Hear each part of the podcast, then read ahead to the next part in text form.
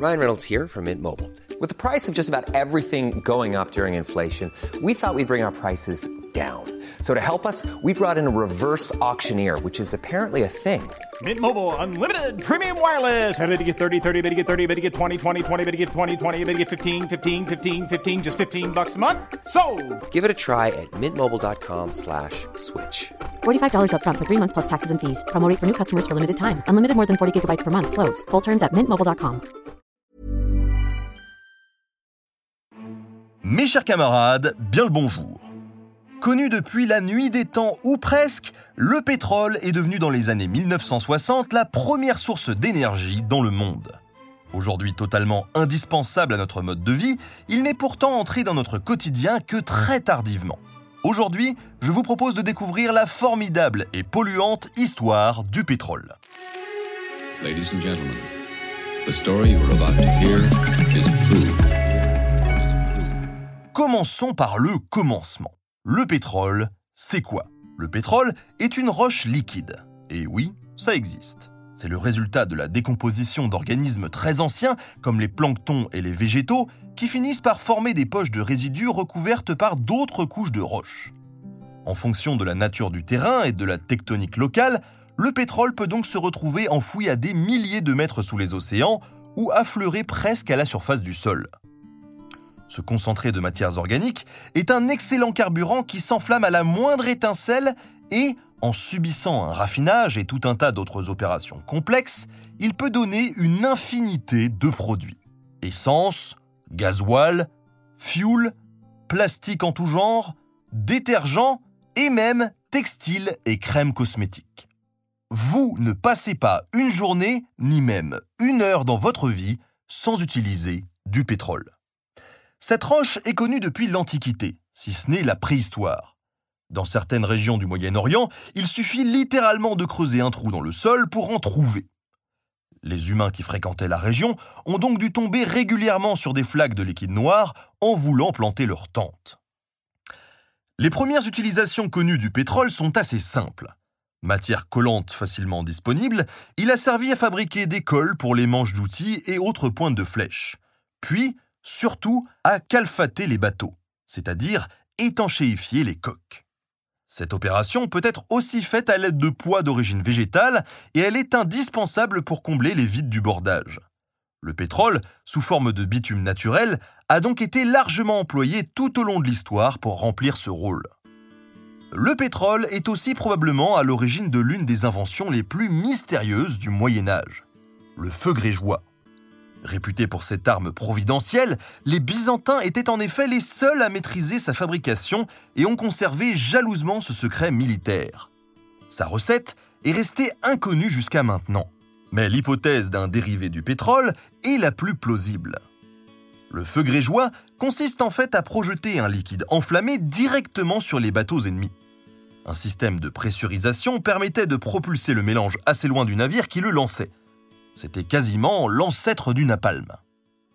Ce procédé permet de couler une flotte très facilement et suscite la panique chez les ennemis, dont les survivants ne manquaient pas de raconter qu'une puissante magie avait détruit leur navire. Arme redoutable et moyen de propagande en même temps, plutôt pratique. D'autres armes de ce type, sortes de lance-flammes primitifs, sont mentionnées épisodiquement pendant l'Antiquité grecque, sans que l'on connaisse non plus précisément leur carburant. Mais là encore, le pétrole reste probable, surtout quand on sait que les Grecs avaient un mot pour le pétrole, naphtha, tiré du persan, et qui a donné par exemple notre naphtaline. Le pétrole est aussi mentionné tout au long de l'Antiquité puis du Moyen Âge pour des usages médicaux. D'après l'auteur romain Varon, le pétrole est par exemple utilisé en fumigation pour traiter certaines maladies mystérieuses. Un peu comme si vous respiriez une dose de peau d'échappement pour faire passer votre grippe. Cette huile de roche est aussi badigeonnée à l'occasion sur les plaies dans l'espoir de stopper les infections. Plus tard, au XVIIe siècle, le village de Gabian près de Béziers fait même du pétrole médicinal sa spécialité. Cette fameuse huile de Gabian est réputée efficace contre les crises de gouttes pour soigner les oreilles, les yeux, l'asthme, les gencives, la diarrhée ou encore les morsures de serpents. Ah, la médecine moderne À partir du milieu du 19e siècle, le pétrole connaît un début d'exploitation industrielle dans les Balkans et aux États-Unis. Il n'est plus utilisé comme médicament, mais sert alors surtout à l'éclairage dans les fameuses lampes à pétrole, plus efficaces que les lampes à huile traditionnelles. Les lampes à pétrole disparaîtront peu à peu avec l'électrification des foyers. Les seules que l'on trouve aujourd'hui sont des lampes tempêtes qui résistent aux intempéries. Mais la véritable rupture dans l'histoire du pétrole a lieu à partir de 1908 avec sa découverte en quantité phénoménale à Abadan, en Iran. Située au fond du golfe Persique, la région qui compte les réserves les plus abondantes de la planète, cette ville iranienne devient rapidement un centre d'exploitation d'envergure et pendant des années la capitale mondiale du pétrole. Les prospecteurs anglais qui parcourent la région depuis un moment lancent alors une industrie qui n'a depuis jamais cessé de se développer. Il faut dire qu'en 1908, le pétrole vient d'acquérir une importance toute nouvelle, et ce, grâce à une innovation technologique toute récente, le moteur diesel. L'invention du moteur diesel en 1897 par l'ingénieur allemand Rudolf Diesel vient en effet bousculer la technologie de l'époque. Diesel a mis au point un moteur à combustion interne très performant, allumé grâce à l'injection de carburant et d'une simple étincelle. En réalité, le principe du moteur à combustion interne existe depuis pratiquement un siècle. Mais comme souvent, ce sont des améliorations successives qui rendent une innovation performante et économiquement viable. Pour rappel, le principe du moteur à vapeur était connu au 1er siècle après Jésus-Christ. Repris ensuite dès la Renaissance, mais n'avait été commercialisé par James Watt qu'au milieu du XVIIIe siècle. Rudolf Diesel améliore donc le moteur à combustion interne et le lance sur le marché à l'occasion de l'exposition universelle de Paris en 1900. Le succès est phénoménal. L'invention reçoit le grand prix de l'exposition et les armées du monde entier prennent contact avec son concepteur. Le moteur possède en effet deux avantages considérables sur le moteur à vapeur utilisé partout à l'époque. Premièrement, il ne rejette pas d'épaisses fumées noires. Les gaz d'échappement du moteur diesel restent assez discrets. C'est un avantage non pas écologique, en 1900 on s'en fiche pas mal, mais plutôt pour la furtivité des flottes de guerre. Impossible en effet d'approcher discrètement d'un convoi ennemi ou d'une côte quand un nuage noir de plusieurs dizaines de mètres de haut indique à tout le monde la position de vos navires. Le moteur diesel rendait à nouveau possible les attaques navales surprises. Deuxième avantage considérable, le carburant est liquide. Ça n'a l'air de rien, mais ce petit détail a des conséquences économiques et géopolitiques gigantesques. Avant le moteur diesel, le combustible des moteurs à vapeur était le charbon. Le charbon, c'est une roche solide. Il faut donc pour l'extraire des hommes, des wagons, des camions, etc pour le faire remonter à la surface. C'est long, c'est cher et c'est dangereux. Les mineurs doivent creuser des galeries pour suivre des filons et le dégagement de grisou, un gaz issu du charbon, peut déclencher des explosions effroyables. Avec le pétrole, rien de tout ça. Une fois qu'on a repéré un gisement, un fourrage vertical suffit pour pomper le liquide et l'acheminer par des tuyaux dans des cuves de stockage. Bien sûr, des problématiques complexes de pression se posent pour éviter les explosions là aussi, mais l'installation reste infiniment moins lourde qu'une mine de charbon. Quelques dériques bien placées peuvent pomper du pétrole brut 24 heures sur 24, ne demandent pas de salaire et ne risquent pas de se mettre en grève. Un carburant liquide donc. Plus facile pour l'extraire, mais aussi plus facile pour faire le plein. Un tuyau, une pompe, et c'est parti. Les marines de guerre l'apprécient et se jettent sur l'occasion. Plus besoin des dizaines d'hommes qui devaient pelleter du charbon pendant trois jours pour remplir les cuves des navires. Désormais, il devient possible de faire le plein rapidement avec une main-d'œuvre beaucoup moins nombreuse. Les escales des navires sont raccourcies et l'entretien des bases de ravitaillement est diminué lui aussi. Le carburant liquide, d'un rendement bien supérieur que le charbon, permet même de s'arrêter moins souvent et donc de couvrir d'immenses distances beaucoup plus rapidement. Cette préoccupation du plein des navires en charbon était primordiale au XIXe siècle. Elle avait même provoqué des conquêtes spécialement pour disposer de relais de charbon espacés d'environ de 2 à 3 semaines de navigation. Les Anglais cherchant à sécuriser la route des Indes avaient tout naturellement pris possession de Gibraltar, Malte, Suez, Aden, les États de la Trêve, actuel Émirat arabe uni, où ils entretenaient des dépôts de charbon pour leurs navires. Avec le pétrole et le moteur diesel, les navires deviennent beaucoup moins dépendants de ces escales.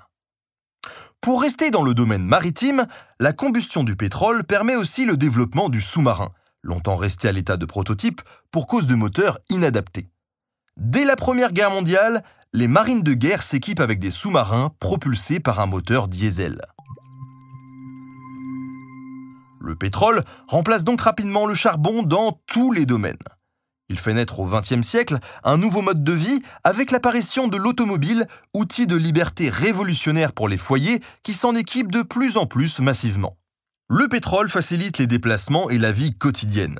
Il reste qui plus est un très bon marché grâce à la découverte permanente de gisements. On trouve du pétrole dans toutes les régions du globe et même sous les océans. À partir des années 1950, les plateformes offshore, c'est-à-dire en pleine mer, se multiplient pour l'extraire. L'exploitation du pétrole devient alors un enjeu économique et géopolitique de premier plan. Le Moyen-Orient et le Venezuela, les deux régions les mieux dotées, sont particulièrement scrutées. Les compagnies pétrolières, soutenues par leurs gouvernements respectifs, tentent à tout prix de s'y tailler des concessions. Dès 1914, l'État britannique avait acheté 53% des actions de l'Anglo-Persian Oil Company, exploitant le pétrole au sud de l'Iran. Londres voulait sécuriser son ravitaillement en temps de guerre sans dépendre des approvisionnements américains. Les compagnies pétrolières deviennent donc des relais importants de la diplomatie de leur nation d'origine. Elles servent ses intérêts et attendent en échange un soutien de leur gouvernement de tutelle et, si besoin, de son armée on ne compte alors plus les exemples de pression plus ou moins amicales envers un pays producteur. En 1951, par exemple, le Premier ministre iranien, Mohammad Mossadegh, adversaire farouche des ingérences étrangères dans son pays, décide la nationalisation du pétrole iranien, jusque-là contrôlé par le Royaume-Uni. Cette décision menaçant directement les intérêts britanniques mais aussi américains, ce qui risquait à terme de favoriser les soviétiques, a donc déclenché un coup d'État deux ans plus tard pour se débarrasser de ce gêneur. Coup d'État organisé par la CIA et le MI6, cela va sans dire. D'ailleurs, l'une des premières décisions du nouveau gouvernement iranien est de rouvrir l'exploitation du pétrole aux entreprises étrangères. Merci qui? La suite du XXe siècle voit la poursuite d'une exploitation toujours plus intensive du pétrole. Ce produit devient totalement indispensable aux sociétés industrialisées et les fluctuations de ses prix influencent directement toutes les économies de la planète. Cela s'est vu très nettement lors des chocs pétroliers de 1973 et de 1979, moment d'augmentation brutale des prix du pétrole qui ont causé des ralentissements économiques dans le monde entier. Le pétrole est donc devenu, au cours du XXe siècle, la principale source de revenus pour certains pays. Ils ont même créé un cercle pour contrôler les prix et donc assurer leurs bénéfices. C'est l'OPEP, l'Organisation des pays exportateurs de pétrole. Avec cette proximité du pétrole dans nos vies, sont même apparus des termes dédiés. On parle de pétrodollar et de pétromonarchie pour désigner cette colossale somme d'argent et les régimes qui en profitent.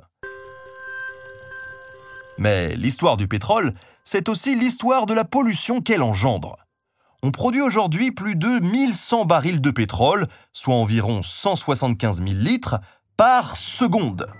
La consommation d'une telle quantité de combustible fossile et son rejet sous forme de gaz carbonique dans l'atmosphère entraînent des conséquences irréversibles.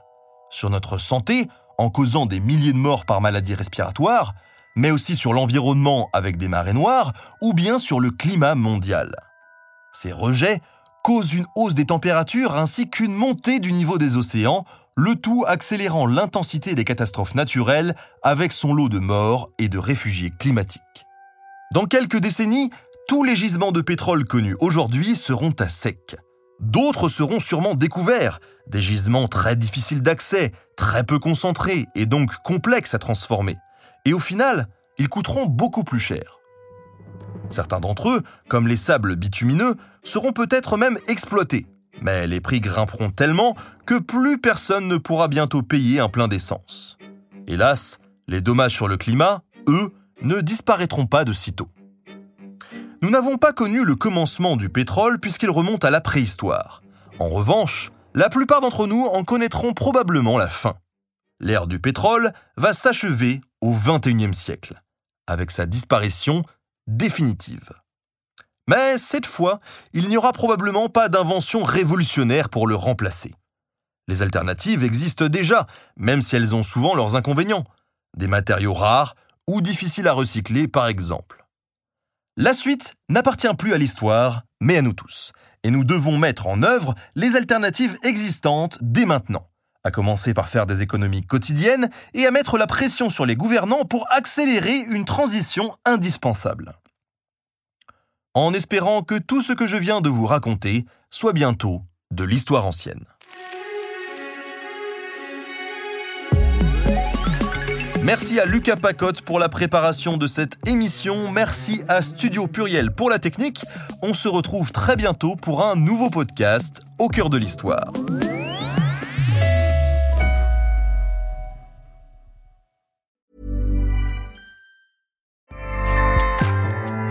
ACAST powers the world's best podcasts. Here's a show that we recommend. Are you a reality TV junkie? Do you ever think, dang, I wish I had someone to talk to about all the trash TV that I watch? Well, look no further, garbage lover, because Reality Gaze is a podcast for you. Hello, I'm Maddie. And I'm Poodle, and we're the Reality Gaze. We talk about all your favorite unscripted shows like The Golden Bachelor, Love is Blind, and TLC's big, messy behemoth, 90 Day Fiancé. And if you're driving to work, folding laundry, or just pretending to listen to your husband talk about sports, Just put on the pod, and you've instantly got two gay besties spilling all the tea and reading these people for filth. so come at us, y'all. Find Reality Gaze wherever you listen to podcasts.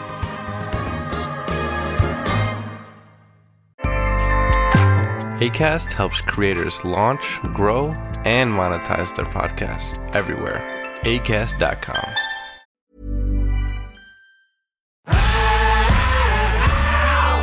Si vous avez aimé ce podcast, vous aimerez aussi mon autre podcast, Callisto, dans lequel je vous raconte des mythes et des légendes.